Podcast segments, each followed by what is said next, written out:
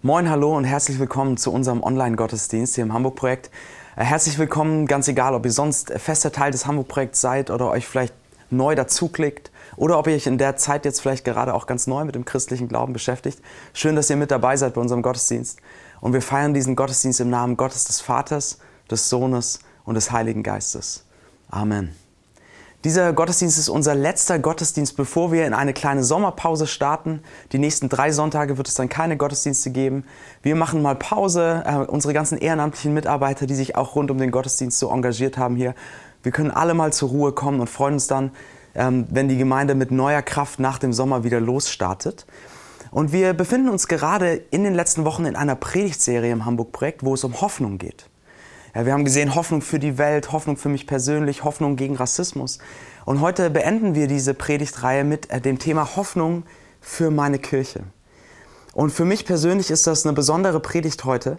Es ist nämlich äh, meine letzte Predigt im Hamburg-Projekt, bevor ich am 1. August ähm, meine Arbeit hier beende und erstmal in Elternzeit gehe. Ja, bevor dieser, dieser Cut so für mich kommt, das ist so die letzte Predigt.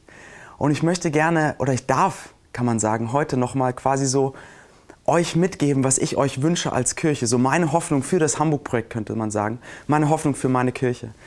Äh, das schauen wir uns heute an und dazu möchte ich zwei Texte aus der Apostelgeschichte lesen. Von einer jungen Kirche in einer Stadt, die Antiochia hieß. Und die Situation ist so, ähm, die erste Kirche war entstanden in Jerusalem, da ging ja alles los. Und dann wurden die Christen aber verfolgt in Jerusalem und verteilten sich so überall hin. Und manche von ihnen kamen nach Antiochien, in eine Stadt in Syrien.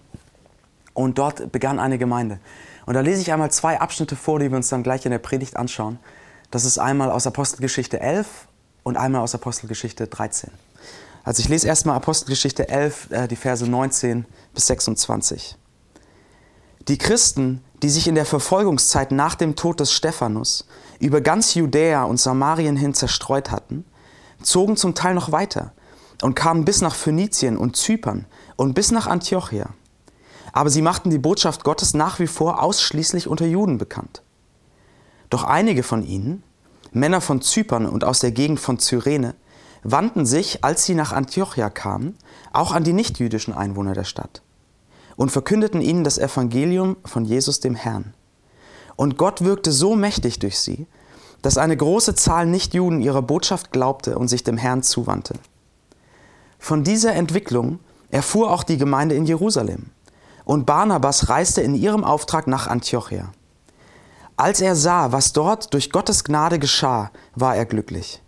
Er machte allen Mut und forderte sie dazu auf, dem Herrn mit ungeteilter Hingabe treu zu bleiben. Denn er hatte einen edlen Charakter, war mit dem Heiligen Geist erfüllt und hatte einen festen Glauben. Durch seinen Dienst stieg die Zahl derer, die an den Herrn glaubten, ständig an. Schließlich reiste er nach Tarsus, um Saulus zu suchen. Und als er ihn gefunden hatte, nahm er ihn mit nach Antiochia. Die beiden waren dann ein ganzes Jahr miteinander in der Gemeinde tätig und unterrichteten viele Menschen im Glauben. Hier in Antiochia wurden die Jünger des Herrn zum ersten Mal Christen genannt. Und dann noch aus Apostelgeschichte 13 die ersten drei Verse, da geht es wieder um die gleiche Gemeinde. In der, in der Gemeinde von Antiochia gab es eine Reihe von Propheten und Lehrern. Barnabas, Simeon, genannt der Schwarze, Lucius aus Cyrene, Manaen, der zusammen mit dem Fürsten Herodes aufgewachsen war, und Saulus. Eines Tages, während die Gemeinde dem Herrn mit Gebet und Fasten diente, sagte der Heilige Geist, Stellt mir Barnabas und Saulus für die Aufgabe frei, zu der ich sie berufen habe. Da legte man den beiden nach weiterem Fasten und Beten die Hände auf und ließ sie ziehen. Ich würde gern zu Beginn noch einmal beten und dann gehen wir rüber zu unseren Musikern und richten zu Beginn des Gottesdienstes jetzt durch das Gebet und dann durch die Musik den Blick auf Gott, bevor wir uns dann diesen Text mal näher anschauen und uns fragen, was ist, was da für eine Hoffnung für uns als Kirche zu finden. Lass uns beten. Unser großer Gott, liebender Vater, danke für diese Geschichte der Gemeinde in Antiochia. Danke dir, dass wir sehen können, wie du schon vor 2000 Jahren Kirchen gebaut hast, Kirchen in Großstädten gebaut hast. Und ich möchte dich bitten für diese Gemeinde, für unsere Gemeinde, das Hamburg-Projekt hier in der Stadt, dass du diese Gemeinde baust. Und ich bitte dich für diesen Gottesdienst jetzt, dass du uns hilfst, all das, was uns sonst beschäftigt, was die Woche so war, äh, mal zur Ruhe kommen zu lassen ähm, und den Blick jetzt zu heben und auf dich zu schauen und neu zu sehen, was hast du für eine Hoffnung für uns, für, ganz persönlich für unser Leben und was hast du für eine Hoffnung für unsere Kirche. Amen. Ich erinnere mich noch ziemlich gut daran, wie meine Frau Linda und ich im Januar 2010 nach Hamburg gezogen sind. Das Hamburg-Projekt war eine ganz junge, kleine Gemeindegründung, ganz am Anfang noch. Und wir beide, Linda und ich, wir waren davor noch nie in Hamburg gewesen. Und wir hatten wirklich keine Ahnung von dieser Stadt. Ja, ich erinnere mich an diesen einen Moment, es war einer der ersten Tage, wo ich Daniel kennengelernt habe. Und wir standen vor der Elbe auf dem Dockland, ja, diesem ähm, Haus, das so wie so eine Yacht gebaut ist am Hafen unten. Und ich habe Daniel gefragt, ob das die Alster wäre, die da vor uns liegt. Keine Ahnung von der Stadt, völlig unbedarft, völlig neu ähm, noch nie hier gewesen, aber es gab eine Sache, die uns angezogen hatte, hierher zu kommen. Eine Sache, die uns fasziniert hatte, die uns gepackt hatte. Und das war, dass wir gespürt hatten, wie Daniel und Dominik angefangen hatten, etwas zu kreieren, nämlich darüber nachzudenken, wie es aussieht, eine Kirche zu sein, die nicht nur in der Stadt ist, mittendrin, sondern eine Kirche, die wirklich für die Stadt ist so dieses Gefühl zu entwickeln, wie sieht Kirche für die Großstadt aus? Kirche, die nicht auf sich selbst schaut, sondern den Blick in die Stadt wirft und fragt, wie sie der Stadt dienen kann. Das hat uns fasziniert, das hat uns angetrieben. Und deswegen äh, sind wir damals auch gekommen zum Hamburg-Projekt. Und wenn mein Abschied jetzt näher rückt aus dieser Gemeinde, dann möchte ich doch gerne darauf nochmal den Blick mit euch werfen. Auf dieses, was bedeutet es eigentlich, eine, wirklich eine Kirche nicht nur in der Stadt, sondern für die Stadt zu sein. Und ich möchte darauf gern euren Blick jetzt nochmal richten und euch ermutigen quasi oder euch diese Hoffnung mitgeben, wie das aussehen könnte. Und dazu schauen wir uns, ähm, wir haben gerade schon die Bibeltexte aus der Apostelgeschichte gelesen, dafür schauen wir uns mal diese Kirche in Antiochia, in der Stadt Antiochia an, als Beispiel sozusagen, als Case Study könnte man sagen, und schauen uns an, was wir von dieser Kirche lernen können. Und ich möchte euch gerne als Hamburg-Projekt ähm, aus diesem Text von Antiochia her drei Wünsche mitgeben, drei Dinge, die ich euch wünsche, quasi für die Zukunft als Hamburg-Projekt. Was ich euch wünsche ist, erstens, bleibt eine Kirche für die Stadt. Zweitens, seid Teil einer größeren Bewegung. Und drittens, behaltet ein klares Zentrum. Ja, das sind die drei Sachen, die wir uns anschauen. Also bleibt eine Kirche für die Stadt, seid Teil einer großen Bewegung und drittens behaltet ein klares Zentrum. Lass uns die drei Dinge mal anschauen. Ähm, wir steigen mal ein in diese Texte und wir haben in den Texten von der Gemeinde in der Stadt Antiochia gelesen. So, aber was war das für eine Gemeinde und was war das für eine Stadt? Das ist ganz interessant, denn diese Kirche in Antiochia war quasi die erste christliche Kirche in einer großen und vielfältigen Metropole. Ja, die erste christliche Kirche in einer wirklichen Großstadt. Jerusalem, ähm, wo das Ganze losging, war zwar für israelische Verhältnisse damals eine große Stadt, aber wenn man sich das römische Reich angeschaut hat, war die Stadt insignifikant. Es war klein, sehr homogen, sehr jüdisch geprägt. Antiochien war so eine richtige Metropole. Wie, und so vielfältig und so bunt wie heutige Metropolen, wie auch Hamburg. Ähm, also lass uns hier mal so ein bisschen in die Historie reingehen, ein paar historische Fakten über diese Stadt, damit wir so ein bisschen ein Gefühl dafür bekommen, was das für eine Stadt war und was das für eine Gemeinde war in dieser Stadt. Ähm, Antiochia lag in Syrien und war zu diesem Zeitpunkt die drittgrößte Stadt des Römischen Reiches, nach Rom und Alexandrien. Und die Schätzungen der Historiker belaufen sich darauf, dass die Stadt zwischen 200.000 und 500.000 Einwohnern groß war. Das war für die damalige Zeit, ja, wir reden über das erste Jahrhundert, das war massiv, das war riesig, das war eine absolute Metropole. Ähm, diese Stadt war für ihre Schönheit bekannt. Ja, als Hamburger kann man sich damit ja sicher identifizieren. Die schönste Stadt der Welt. Wobei damals wurde, wurde gesagt, es ist die schönste Stadt des Ostens, des Römischen Reiches. Und sie wurde die Perle des Ostens oder die Königin des Ostens genannt. Es gab mehrere große Bauprojekte, die liefen. Äh, Antiochien hatte zu der Zeit, damals, als diese Kirche entstand, so ihre eigenen Olympischen Spiele gegründet in der Stadt. Also es war richtig was los. Und diese Stadt war sehr international. Die Stadt wurde ursprünglich von einem General von Alexander dem Großen gegründet. Das heißt, wir hatten viele griechische Einwohner in der Stadt.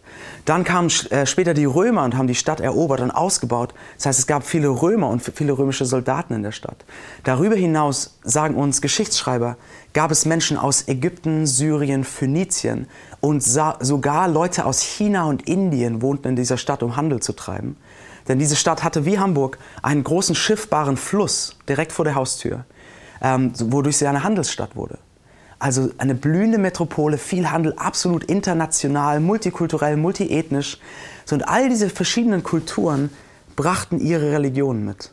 Das heißt, es gab ähm, große Tempel für die griechischen Götter, es gab Tempel für die römischen Götter, es gab Tempel für diese anderen Götter von all diesen Kulturen, die in die Stadt gekommen waren. So ein absoluter Mix. Also eine, eine vielfältige, bunte, aufregende Metropole, eine vielfältige Großstadt. So wie unsere Stadt Hamburg heute, so wie andere Metropolen auf dieser Welt. Und das war das erste Mal, dass eine christliche Kirche jetzt in so einer Großstadt, in so einem urbanen Setting entsteht quasi.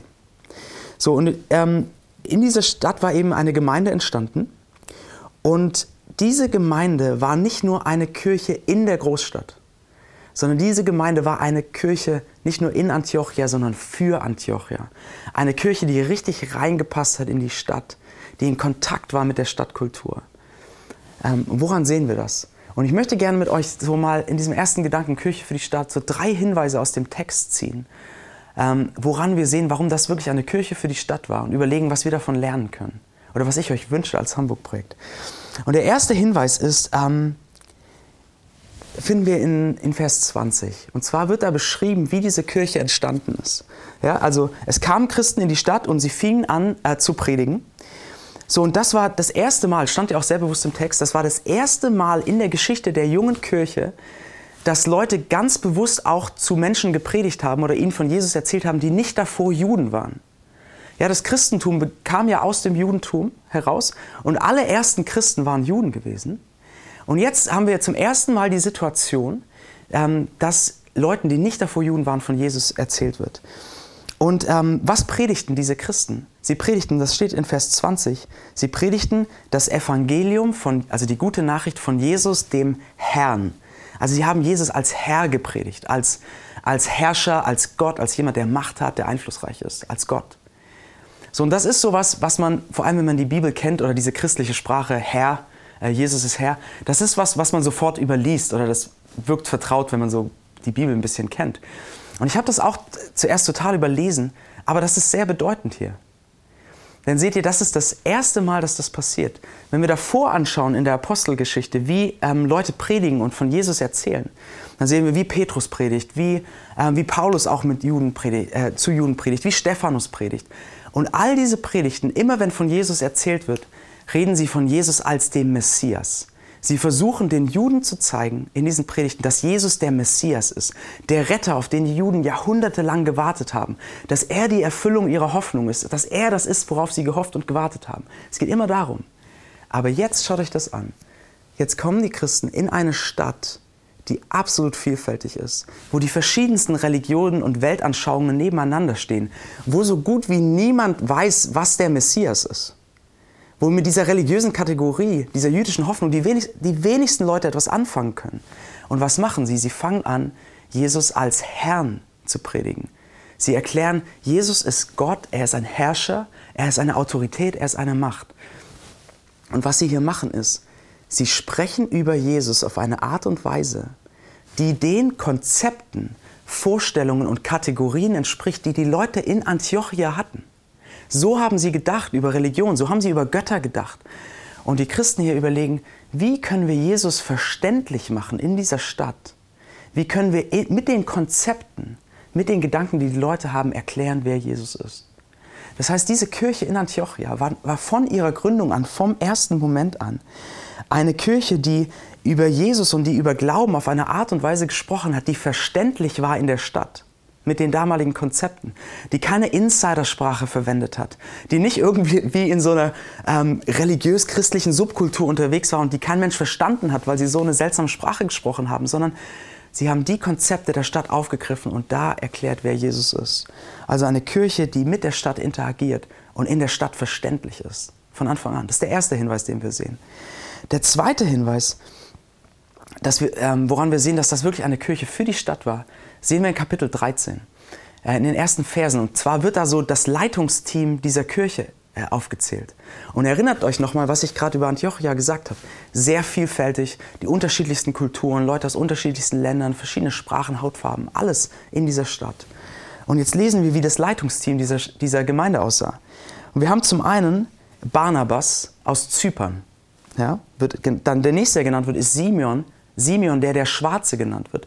Warum? Ja, sehr wahrscheinlich, weil er schwarz war und aus Afrika stammte. Wir wissen aber nicht, woher genau. Dann haben wir Lucius aus Kyrene. Kyrene lag an der nordafrikanischen Küste. Dann haben wir Paulus, ein ursprünglicher Jude, der aus Tarsus in Syrien kam. Und wir haben Manaen, der mit dem Fürst Herodes, einem früheren israelischen Herrscher, aufgewachsen war. Also der in der Israeli israelitischen politischen Elite irgendwie aufgewachsen war. Ja? Zypern, Nordafrika, Afrika, Syrien, Israel. Verschiedene Nationen, verschiedene Kulturen, verschiedene Hautfarben. Wir haben ja ein Leitungsteam einer Kirche, die die Stadt widerspiegelt. Das die Stadt widerspiegelt, die Vielfältigkeit, diese, ähm, ja, dieses Vielfältige der Stadt.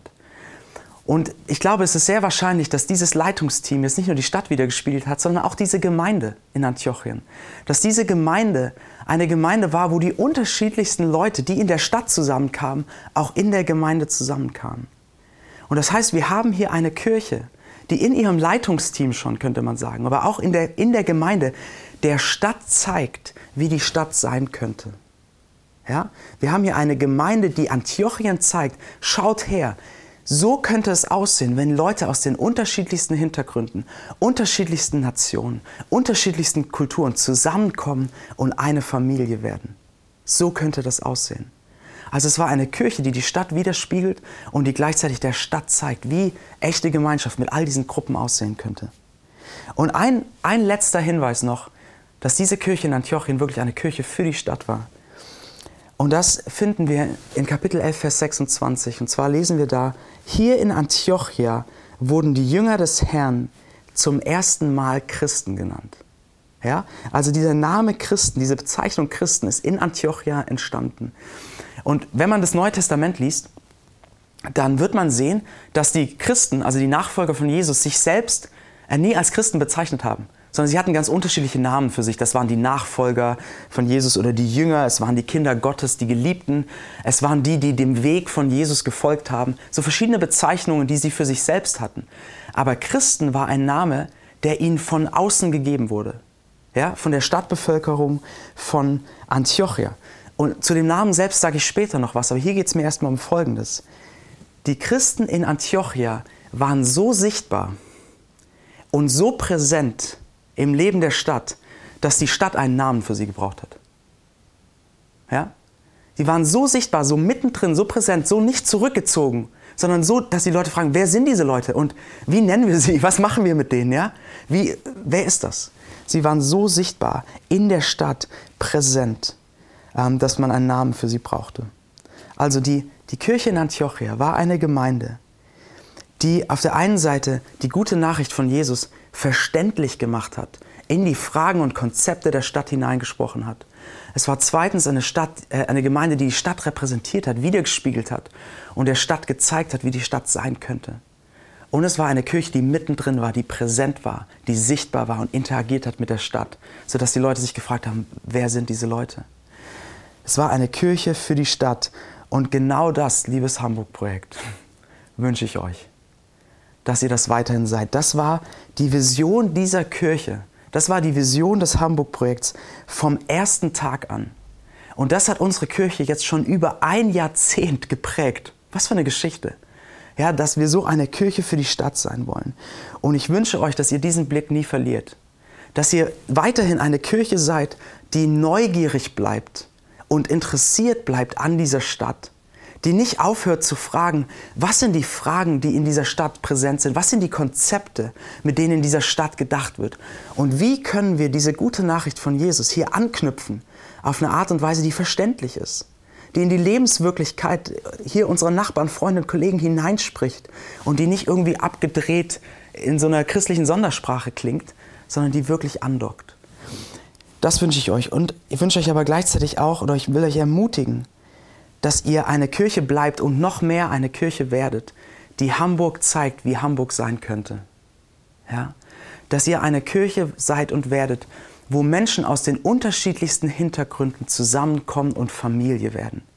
Ob das wie in Antiochien ist, Leute aus verschiedenen kulturellen oder ethnischen Hintergründen, die eine Familie werden.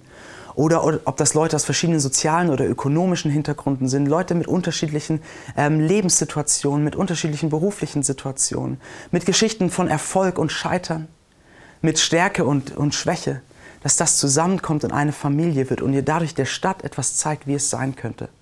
Und Leute, gerade in unserer Zeit, wo man das Gefühl hat, dass Dinge immer weiter auseinanderdriften, dass manche gesellschaftliche Gräben immer tiefer werden oder Dinge sich auseinander wegbewegen, Fronten stärker werden, was wäre das für ein Zeichen ähm, für Gottes Liebe in unserer Stadt, wenn ihr eine Kirche seid, mitten in Hamburg, wo verschiedene Leute zusammenkommen und eine Familie werden? Das wünsche ich euch. Und ich wünsche euch, dass ihr eine Kirche seid und eine Kirche bleibt, die sichtbar ist und präsent. So präsent, dass man quasi einen Namen für euch braucht, wie in Antiochien. Ja? So mittendrin in der Stadt, dass ihr, euch nicht, dass ihr euch nie zurückzieht. Wir haben das nicht gemacht im letzten Jahrzehnt. Und ich ermutige euch, das auch weiterhin nicht zu machen, sondern dass ihr mittendrin seid in dieser Stadt. Mittendrin in dem, was es hier zu feiern gibt und was großartig ist. Und mittendrin in dem, was Erneuerung braucht und was zerbrochen ist. Ich wünsche euch, dass ihr wie Antio diese Gemeinde in Antiochia eine Kirche für die Stadt seid. Das ist das Erste. Ähm, und das Zweite ist, was wir in Antiochia sehen und was ich euch wünsche, ist, dass diese Kirche sich als Teil einer größeren Bewegung verstanden hat. Lass uns das mal anschauen als zweiten Gedanken. Also diese Ermutigung, ähm, diese Hoffnung für euch, seid Teil einer größeren Bewegung. Äh, wir gehen nochmal in den Text zurück und wir lesen da, dass Paulus und Barnabas ein Jahr gemeinsam in dieser Kirche gearbeitet haben. Ja? Ähm, Barnabas war schon früher in Antiochia gewesen. Er war in, der, in dieser ersten Kirche, die es gab in Jerusalem gewesen und er wurde dann abgesandt von Jerusalem nach Antiochia, um zu schauen, was passiert da in dieser Metropole, wie ist diese Kirche. Und er kam dort an und man, er hat sich gefreut über das, was Gottes Gnade bewirkt hat. Und er blieb in dieser Gemeinde. Und es das heißt, dass er durch seinen Charakter und durch seinen Glauben, durch seine ermutigende Art und Weise dazu beigetragen hat, dass diese Gemeinde gewachsen ist. Und dieser Barnabas hat schließlich dann Paulus dazu geholt. Wahrscheinlich, weil er wusste, dass Paulus als Lehrer und als Theologe für diese junge Gemeinde sehr wichtig werden würde. Ja? Und jetzt waren diese beiden, so haben wir jetzt zwei der absolut zentralen Figuren der, der ganz frühen Kirche quasi, haben wir gemeinsam an einem Ort in einer Gemeinde am Arbeiten. Ja, was für ein Segen für diese Gemeinde. Und dann lesen wir aber in Kapitel 13 von einem Gottesdienst, ja, die Gemeinde war zusammen. Ähm, und dann heißt es, während sie beteten und fasten, äh, hat Gott gesprochen. Und es steht da nicht, wie genau er das getan hat. Vielleicht hat er manchen der Leiter einen neuen Gedanken äh, kommen lassen. Vielleicht war das ein Gefühl, das entstanden ist. Wir wissen es nicht. Aber Gott hat gesprochen und hat es irgendwie verständlich gemacht, dass sie Barnabas und Paulus beide gehen lassen sollen. Ja, damit die beiden das Evangelium an andere, an andere Orte bringen, bringen können. So, und was macht die Gemeinde jetzt? Sie segnen die beiden, sie beten, prüfen das, dann segnen Sie die beiden und lassen sie gehen. Ja? Sie senden sie aus. Sie sind bereit, zwei ihrer wichtigsten Leiter, zwei der prägendsten Figuren der frühen Kirchengeschichte gehen zu lassen. Warum? Weil ihr Blick auf etwas Größerem war als auf sich selbst. Ja?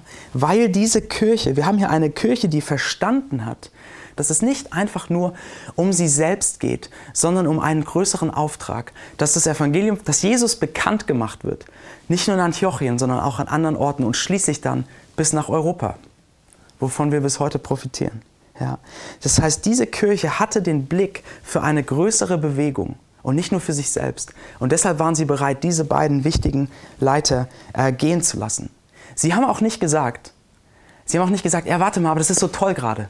Ja, das ist so gut für uns. Wir haben Barnabas, den Ermutiger, den Hirten. Wir haben Paulus, den Lehrer. Äh, wir lernen so viel. Der Status quo ist so toll. Äh, lass uns doch einfach hier noch so ein bisschen diesen Status quo bewahren, weil wir können alle so toll wachsen darin. Oh, haben sie nicht gesagt. Sie haben auch nicht gesagt, oh, schaut uns an, wir haben dieses tolle Leitungsteam mit tollen, begabten Leuten und wir werden jetzt hier so eine richtig tolle, große Kirche, die wichtigste Kirche in Antiochien.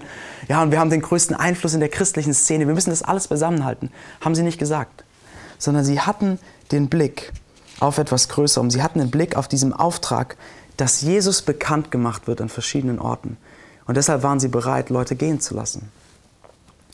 Und ich möchte euch ermutigen, liebes Hamburg-Projekt, dass auch ihr euch, genau wie diese Kirche in Antiochien, als Teil von etwas Größerem seht. Als Teil von einer größeren Bewegung, die dahin geht, dass Jesus bekannt gemacht wird. An verschiedenen Orten. Und dass ihr ein Teil davon seid. Und ähm, ich möchte euch gern, gern drei Ideen geben, wie das aussehen kann. Also Teil von einer größeren Bewegung zu sein. Wie es ganz praktisch jetzt in unserer Situation als Hamburg-Projekt aussehen kann. Und das erste ist, eine Gemeinde, die Teil einer Bewegung ist, sendet Leute aus. Ja, eine Gemeinde, die Teil einer Bewegung ist, sendet Leute aus, lässt Leute gehen. Und ich weiß, jetzt gerade als Hamburg-Projekt ähm, gibt es einige personelle Veränderungen. Ja, Dominik geht mit 50 Prozent oder ist mit 50 Prozent jetzt in Bahrenfeld, in seinem Stadtteil, um dort diese, äh, die alte FEG Bahrenfeld äh, neu zu beleben, mit ihr zu arbeiten und das vorzubereiten, dass diese Gemeinde auch ein Standort des Hamburg-Projekts wird. Ähm, er ist dort und ich werde die Gemeinde ganz verlassen. Und ich weiß, dass für manche von euch das, das Unsicherheit bewirkt oder vielleicht Ängste hochbringt oder das ist so viel Veränderung, die, die euch nicht gefällt. Aber ich möchte euch ermutigen, seht diese Veränderungen mal durch diese Brille der Bewegung. Das, was wir gerade erleben mit Bahnfeld und auch mit mir, das ist diese größere Bewegung gelebt, jetzt gerade beobachtbar. Ja, das ist diese, das ist Multiplikation. Wir nehmen das, was wir gemeinsam gelernt haben hier. Wir nehmen das, wo wir über Gottes Gnade gestaunt haben. Wir nehmen das, wo es uns geprägt und verändert hat. Und wir multiplizieren es an andere Orte, ob das Bahnfeld ist oder ein anderer Stadtteil oder eine andere Stadt, was auch immer. Wir gehen los, wir multiplizieren es, damit Jesus bekannt wird. Es entsteht eine Bewegung. Und deshalb, ich möchte euch ermutigen, wenn euch diese Veränderung gerade unsicher macht oder euch Ängste bewirkt, legt diese Unsicherheit ab und seid stolz. Ich meine das ernst. Seid stolz darauf, dass hier eine Bewegung weitergeht, dass das, was wir gelernt haben, an andere Orte kommt, dass Jesus bekannt wird an mehr Orten. Seid stolz darauf, dass diese Bewegung passiert. Das war immer unsere Vision als Hamburg-Projekt. Dafür wurde diese Gemeinde gegründet. Dafür haben wir Gemeindegründer ausgebildet, Trainees immer. Und dafür gehen wir jetzt auf verschiedene Arten und Weisen den nächsten Schritt, damit Jesus bekannt wird und damit diese Bewegung weitergeht. Also das ist das eine. Eine Gemeinde, die Teil einer Bewegung ist, sendet Leute aus. Und ich hoffe, dass ihr weiter Leute aussenden werdet. Das, das ein anderes ist, äh, eine Gemeinde, die Teil einer Bewegung ist, benutzt ihre Kraft und Größe nicht nur für sich selbst, sondern für das große Ganze. Leute, ich bin so gespannt, das zu beobachten in den nächsten Jahren, wo es, wo es für euch als Hamburg-Projekt hingeht. Und ich glaube, es gibt eine gute Möglichkeit, dass ihr entweder durch den Zusammenschluss mit der City Church oder auf andere Art und Weisen, egal was kommt, dass ihr zu einer großen und prägenden Gemeinde hier in der Stadt werdet, mit vielen Ressourcen und Möglichkeiten. Ähm, und ich bin gespannt, das zu sehen. Und es ist jetzt schon, wenn ich schaue, was an Möglichkeiten und Kreativität und Gaben in dieser Kirche steckt, das ist verrückt, das ist Wahnsinn, das ist so toll. Ähm, und ich wünsche euch, dass ihr, selbst wenn ihr eine große Kirche werdet, dass ihr nie den Blick verliert auf diese größere Bewegung. Und dass ihr nie eine Kirche werdet, die sich um sich selbst dreht. Ja, die, sich, die sich freut, dass sie so viele Möglichkeiten hat oder dass sie so groß ist oder dass die Qualität in so vielem so toll ist oder dass man so viele Möglichkeiten hat und so viele Arbeitsbereiche, dass es alles gut ist, aber dass ihr all das nicht nur für euch selbst verwendet, sondern für eine größere äh, Bewegung der guten Nachricht in dieser Stadt. So, lass mich ein kleines Bild dafür verwenden. Bilder helfen immer. Ein kleines und vielleicht ein bisschen albernes Bild. Ja, wer weiß. Ich wünsche euch, dass ihr nicht die Mentalität von einem Bällebad habt, sondern von einer Tennisballmaschine. Ja? Bällebad, Tennisballmaschine, beides irgendwelche Dinge, wo viele Bälle zusammenkommen, übertragen jetzt mal viele Leute, viele Gaben, viele Möglichkeiten, viele Ressourcen. Und so eine Bällebad-Mentalität ist, oh, lass uns hier alle zusammenhalten, so viel wie möglich, weil dann hat man richtig Spaß, wenn man da reinspringt. Ja, wir, wir halten das alles schön zusammen, wir haben das alles für uns, damit wir hier drin rumtoben können und eine gute Zeit haben für uns. Und da will man nicht, dass zu viele Bälle aus dem Bällebad verschwinden, weil dann tut es weh, wenn man reinspringt, sondern, sondern alles soll hier für uns sein. Ich wünsche euch, dass ihr nicht die Bällebad-Mentalität habt, sondern die Mentalität von der Tennisballmaschine. Auch viele Bälle, viele Leute, viele Möglichkeiten.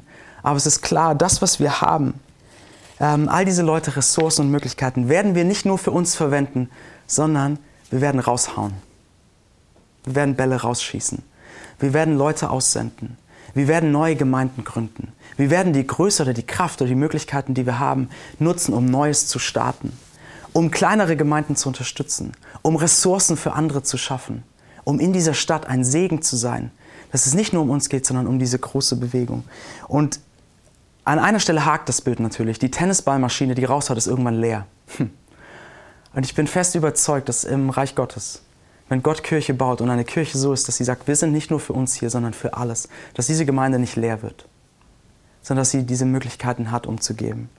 Diese Mentalität wünsche ich euch, dass falls ihr eine große Gemeinde werdet, freut euch über den Segen, freut euch über die Möglichkeiten, über die Ressourcen, erfreut euch über die gute Qualität.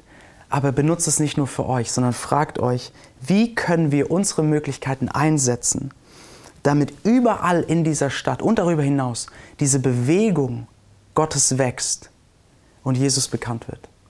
Ja. Und ein letztes noch. Eine Gemeinde, die Teil von einer Bewegung ist, besteht aus Leuten, die sich als Teil einer Bewegung sehen.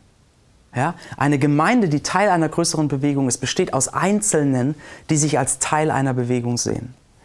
Die große Be Bewegung Gottes, dass Jesus bekannt wird, dass durch seine Kraft Dinge neu werden, beginnt mit jedem Einzelnen, beginnt mit dir. Du bist Teil der großen Bewegung Gottes. Du bist Teil einer Bewegung, die vor 2000 Jahren auf Golgatha begonnen hat und die sich bis in die Ewigkeit fortzieht. Du bist ein Teil davon. Und als Einzelner ein Teil dieser Bewegung zu sein, heißt, dass wir auch, jeder Einzelne von uns, lernen, den Blick von uns selbst zu nehmen. Und dass wir uns nicht um uns selbst drehen, sondern den Blick heben und fragen, wo geht Gott hin? Wie wird Jesus bekannt? Und das bedeutet, dass wenn wir über Kirche sprechen, und das wünsche ich euch, das wünsche ich jedem Einzelnen, das wünsche ich auch mir, das bedeutet, wenn wir über Kirche sprechen, dass wir lernen, unsere eigenen Vorstellungen und Wünsche weniger wichtig zu nehmen als die Bewegung Gottes. Und Leute, das ist was, wo wir so leicht reinfallen, jeder von uns, ich auch, so sind wir einfach, ja, dass wir, wir schauen uns Kirche an und wir fragen, gefällt mir die Art und Weise, wie hier gepredigt wird? Oder ist die Musik genau nach meinem Geschmack? Oder gibt es diesen einen Arbeitsbereich, der mir so gut tut und den ich unbedingt haben will? Ist das das, was ich für mich brauche? Da fallen wir sofort rein. Ich kenne das von mir selbst auch. Aber wenn wir uns als Teil von einer Bewegung sehen, diesen großen Blick haben, dass Jesus bekannt wird, dann fangen wir an, ganz neu zu fragen. Und zwar, wir fangen an zu fragen, trägt die Art und Weise, wie wir Kirche gestalten, dazu bei, dass, dass Jesus bekannt gemacht wird? Trägt die Art und Weise, wie wir Kirche leben, dazu bei, dass andere ihn kennenlernen? Ist die Art und Weise, wie hier gepredigt wird, nicht nur gut für mich, sondern auch für meinen Nachbarn? Ist die Musik nicht einfach nach meinem Geschmack, sondern passt sie in die Stadt? sind die Arbeitsbereiche, die wir machen, nicht einfach nur, dass ich mich wohlfühle, sondern so, dass sie der Bewegung in dieser Stadt dienen. Man bekommt eine neue Frage, wenn man den Blick hebt von sich selbst auf diese Bewegung. Und ich möchte euch ermutigen, als ganze Kirche, aber auch als jeden Einzelnen, hört nicht auf, euch als Teil dieser Bewegung zu sehen. Es geht nicht um uns. Es geht nicht um euch. Es geht nicht um dich als Einzelnen. Gott ist an dir persönlich interessiert, gar keine Frage. Aber wir sind gesandt in dieser Stadt, eine Kirche für die Stadt zu sein und ein Teil einer größeren Bewegung zu sein. Warum war die Gemeinde in Antiochia so? Was hat sie zu so einer Kirche für die Stadt gemacht?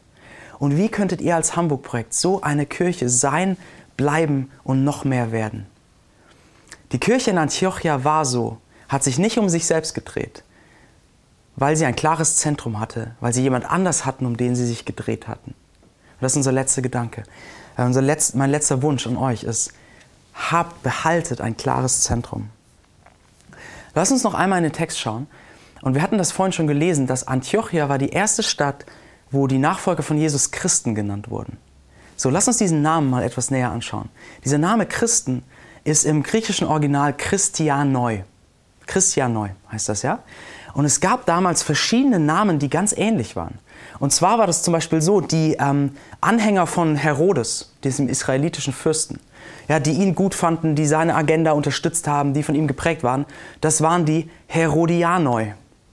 Oder die Nachfolger von Augustus, die die Politik von Augustus richtig gut fanden, so auf seiner Seite standen, das waren die Augustianoi. Und jetzt haben wir hier die Christianoi. Ja? Lass mich an, vielleicht nehmen wir ein Bild aus unserer Zeit, um zu verstehen, was hier passiert. Kennt ihr Leute in eurem Freundeskreis, die immer nur von einer Sache reden, die nicht, äh, und es nervt schon, ja, die nicht aufhören können, die immer quasi von den neuen Apple-Produkten sprechen oder von der nächsten Netflix-Serie, die sie gucken oder vom FC St. Pauli die ganze Zeit. So, also niemand von euch ist wahrscheinlich so, aber wir kennen doch diese eine Person im Freundeskreis, die so ist. So, was machen wir mit solchen Leuten? Wir geben ihnen Namen. Das sind die Apple-Jünger, die Serien-Junkies, die St. Paulianer, keine Ahnung was. Wir denken uns irgendwelche komischen Namen aus, um sie zu bezeichnen. Und also liebevoll natürlich, ja, versteht sich. Ähm, und genau die gleiche Sache passiert hier in Antiochien. Wir haben hier die Nachfolger von Christen, die Christianoi, man könnte sagen Christianer genannt werden, Christen genannt werden, weil sie sich ständig um eine Person gedreht haben, weil sie nicht aufhören konnten, von einer Person und von einem Namen zu sprechen, Jesus Christus. Und so gab es die Herodianoi, die immer um Herodes waren, und es gab die Christianoi, die Christen, wo es klar war, es geht um Jesus die ganze Zeit und sie konnten nicht aufhören, davon zu sprechen. Und das wünsche ich euch als Hamburg-Projekt, als Kirche und als jeden Einzelnen, dass ihr nicht aufhört und dass ihr nicht müde werdet, von Jesus Christus zu sprechen und dass ihr nicht müde werdet, die gute Nachricht von Jesus Christus anzuschauen. Dass ihr nie an den Punkt kommt, wo ihr sagt, oh, wir haben jetzt so viel über diese gute Nachricht von Jesus und über das Kreuz nachgedacht, können wir nicht mal bitte so in das mal so ein bisschen stehen lassen und in andere Themen gehen. Nein, dass ihr nie müde werdet, genauer hinzuschauen. Dass ihr tiefer und tiefer reinschaut in diese gute Nachricht von Jesus und wer er ist für euch. Und dass ihr zu Menschen werdet und zu einer Kirche werdet, die nicht aufhören kann, über ihn zu sprechen dass ihr einerseits zu einer Kirche werdet, die nicht aufhören kann, miteinander über diesen Jesus zu sprechen. Dass ihr eine Gemeinschaft seid, die nicht nur kommt und sich gute Ratschläge gibt, sondern die sich gute Nachricht bringt, die sich immer wieder den Blick auf Jesus dreht.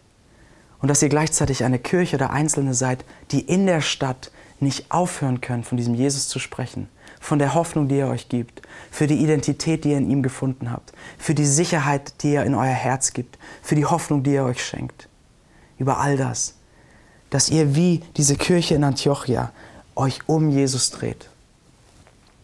Seht ihr, die Gemeinde in Antiochia hat sich so um Jesus gedreht, dass es ihr Name wurde. Ja? Und es ist genau dieses Drehen um Jesus, was sie zu der Kirche gemacht hat, die sie waren. Es war dieses Drehen um Jesus, das sie zu einer Kirche für die Stadt gemacht hat. Und es war dieses Drehen um Jesus, das sie zu, einer, zu einem Teil einer Bewegung gemacht hat. Ähm, dass das aufgebrochen hat, sich um sich selbst zu drehen. Und ich glaube auch für euch als Hamburg-Projekt, wenn ihr euch weiter um Jesus dreht, werdet ihr eine Kirche für die Stadt sein, werdet ihr euch nicht um euch selbst drehen. Warum? Warum lernen wir das, wenn wir uns um Jesus drehen? Weil Jesus Christus sich nicht um sich selbst gedreht hat. Weil Jesus derjenige ist, der nicht auf sich selbst geschaut hat. Ich meine, denkt darüber nach für einen Moment. Jesus als der ewige Sohn Gottes in der ganzen Herrlichkeit, Komfort, dem ganzen Glück, der ganzen Liebe und Freude des Himmels. Der dann aber sagt, ich werde nicht auf mich selbst schauen. Ich werde mich nicht um mich selbst drehen. Ich werde nicht sagen, oh, der Status quo ist gerade ganz angenehm, könnte man so in Ewigkeit eigentlich weiterlaufen lassen. Sondern der gesagt hat, nein, ich schaue nicht auf mich selbst, sondern der losgegangen ist. Der all das hinter sich gelassen hat der den weitesten Weg gegangen ist, um diese große Bewegung von Gottes Liebe anzustoßen. Der losgegangen ist, bis, also einen Weg, der ihn bis an ein blutiges Kreuz auf Golgatha gebracht hat. Weil er sich nicht um sich selbst gedreht hat, sondern weil er sich um uns gedreht hat. Um uns. Ja? Um uns zu gewinnen. Um uns eine neue Beziehung und Gemeinschaft mit Gott zu schenken um die Liebe Gottes in unser Leben zu bringen. Er hat nicht auf sich geschaut, sich nicht um sich selbst gedreht, nicht den Status quo festgehalten, obwohl er jedes Recht dazu gehabt hätte, sondern er ist losgegangen. Und seht ihr, wir könnten jetzt einfach sagen, ja Jesus, du bist ein tolles Vorbild. Du bist losgegangen, deswegen wollen wir auch losgehen. Aber das Ganze wird uns erst wirklich verändern, wenn wir sehen, Jesus ist nicht nur unser Vorbild dafür, sondern er ist unser Retter. Er hat das nicht nur getan und wir machen das ihm nach. Er hat es getan für uns. Er hat es getan für dich. Du hast einen Gott, der losgezogen ist für dich, der den Status quo losgelassen hat für dich, der etwas gewagt hat für dich, der eine Bewegung angestoßen hat, der losgegangen ist für dich. Und wenn das unser Gott ist, der loszieht für uns, der bereit ist, etwas zu wagen, der, der bereit war, alles zu wagen, es hat ihn alles gekostet, wie könnten wir dann sagen, oh, du bist unser Gott und wir leben für dich, aber wir bleiben am Status quo und wir behalten unsere Sicherheit und wir drehen uns um uns? Nein, wenn das in unser Herz sinkt, wie er losgegangen ist für uns, dann wird uns das losschicken. In die Stadt. Als Teil einer Bewegung. Lass mich zum Ende kommen mit einem kleinen Bild. Ähm, stellt euch vor, ihr lebt zur damaligen Zeit. Und ihr lebt in einem kleinen Landstrich, wo es so verschiedene kleine Dörfer gibt. Vielleicht außerhalb von Jerusalem, außerhalb von Antiochia, ganz egal. So ein Landstrich, eine Gegend mit mehreren kleinen Dörfern. Aber eure ganze Gegend ist vom Krieg bedroht. Ja, so der Schrecken des Krieges, die Angst vor dem Krieg, vor der fremden Macht, die ranzieht, hängt über allem und es beeinflusst alles. Ja, es schürt Ängste, es nimmt Freude, es, äh, ihr habt Sorgen um eure Freunde, um eure Familie, um euer Dorf. Ähm, auf dem Markt funktioniert nicht mehr alles so. Ihr könnt eure Sachen nicht verkaufen, weil jeder hat Angst vor Spionen und keine Ahnung was. Alles, alles ist davon beeinträchtigt. Aber dann eines Tages zieht der König aus, zieht euer König aus in den Kampf. Er sagt nicht, ach die paar Dörfer, ach die paar Leute, lass sie mal, sondern er zieht aus in den Kampf und er schlägt die Schlacht.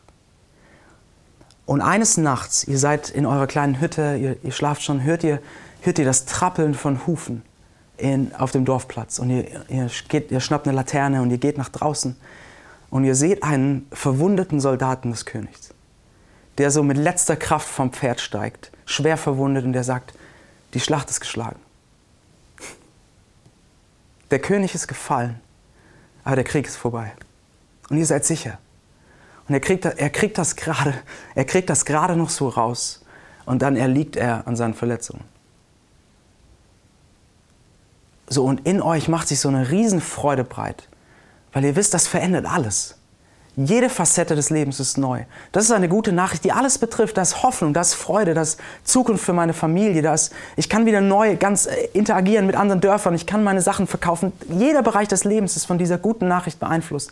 Und das ist so eine große Freude. So, aber der Bote ist mitten in der Nacht in eurem, in eurem Dorf gestorben und er hat die anderen Dörfer nicht erreicht. So, was werdet ihr machen? Werdet ihr sagen, oh, das ist gute Nachricht für unser Dorf. Das lassen wir jetzt erstmal sacken. Ähm, da werden wir jetzt ganz in Ruhe drüber nachdenken. Da machen wir ein schönes Dorffest jetzt in den nächsten Tagen mal. Und wir werden so richtig schön tief intellektuell über diese gute Nachricht nachdenken. Wir werden die wichtigsten und kompliziertesten Worte uns ausdenken, um das zu beschreiben. Und wir werden die schönsten Lieder darüber schreiben, über diesen Sieg. Aber mehr werden wir nicht tun. Nein, Leute. Ihr werdet mit dieser Laterne in der Nacht nachts losrennen in die, in die anderen Dörfer in eurer Gegend. Und ihr werdet diese gute Nachricht weiterbringen, weil sie hat alles für euch verändert. Alles, alles ist neu geworden. Das Leben ist neu und ihr werdet es nicht für euch behalten, sondern ihr wollt diese Hoffnung und dieses neue Leben in die anderen Ortschaften bringen, die es noch nicht gehört haben. Von dem König, der in die Schlacht gezogen ist, sein Leben gelassen hat und für euch alles neu gemacht hat. Seht ihr, und das ist das, was die Gemeinde in Antiochia verstanden hatte. Sie hatten, sie hatten verstanden, ihr König Jesus war für sie losgezogen, hatte den größten Sieg errungen und ihnen neues Leben geschenkt. Und das konnten und das wollten sie nicht für sich behalten, sondern gingen rein in die Stadt, konnten nicht aufhören, von Jesus zu reden und wurden Teil von einer Bewegung, damit Jesus bekannt wird. Das wünsche ich euch, liebes Hamburg-Projekt, dass ihr so eine Kirche seid und so eine Kirche werdet. Lass uns beten. Jesus, du bist wie dieser König. Du bist losgezogen für uns. Du hast nicht in deinem Status quo festgehalten. Du hast es dir nicht gemütlich gemacht. Du hast dich nicht um dich selbst gedreht, sondern du bist losgezogen, hast die schwerste Schlacht geschlagen, um uns zu gewinnen, um uns zu retten, um uns zu lieben, um uns zu befreien, um uns Hoffnung zu geben. Und ich bitte dich, dass diese gute Nachricht, die alles neu macht, immer tiefer in unser Herz sinkt, immer tiefer uns prägt und dass sie mehr und mehr das aufbricht, wo wir uns um uns selbst drehen, um unsere Vorstellungen, wo wir uns auch als Kirche um uns selbst drehen. Dass das das aufbricht und dass es uns lossendet und, und uns zu einem Teil einer Bewegung macht. Und ich bitte dich für das Hamburg-Projekt, dass das Hamburg-Projekt in den nächsten Jahren, dass du diese Gemeinde immer weiter aufblühen lässt. Und dass es zu einer Gemeinde wird, die mittendrin ist in dieser Stadt und die diese Liebe und diese gute Nachricht von dem, der alles neu macht, in dieser Stadt präsent macht und bekannt macht. Äh, nicht nur in dieser Stadt, sondern auch darüber hinaus als Teil einer großen Bewegung. Amen.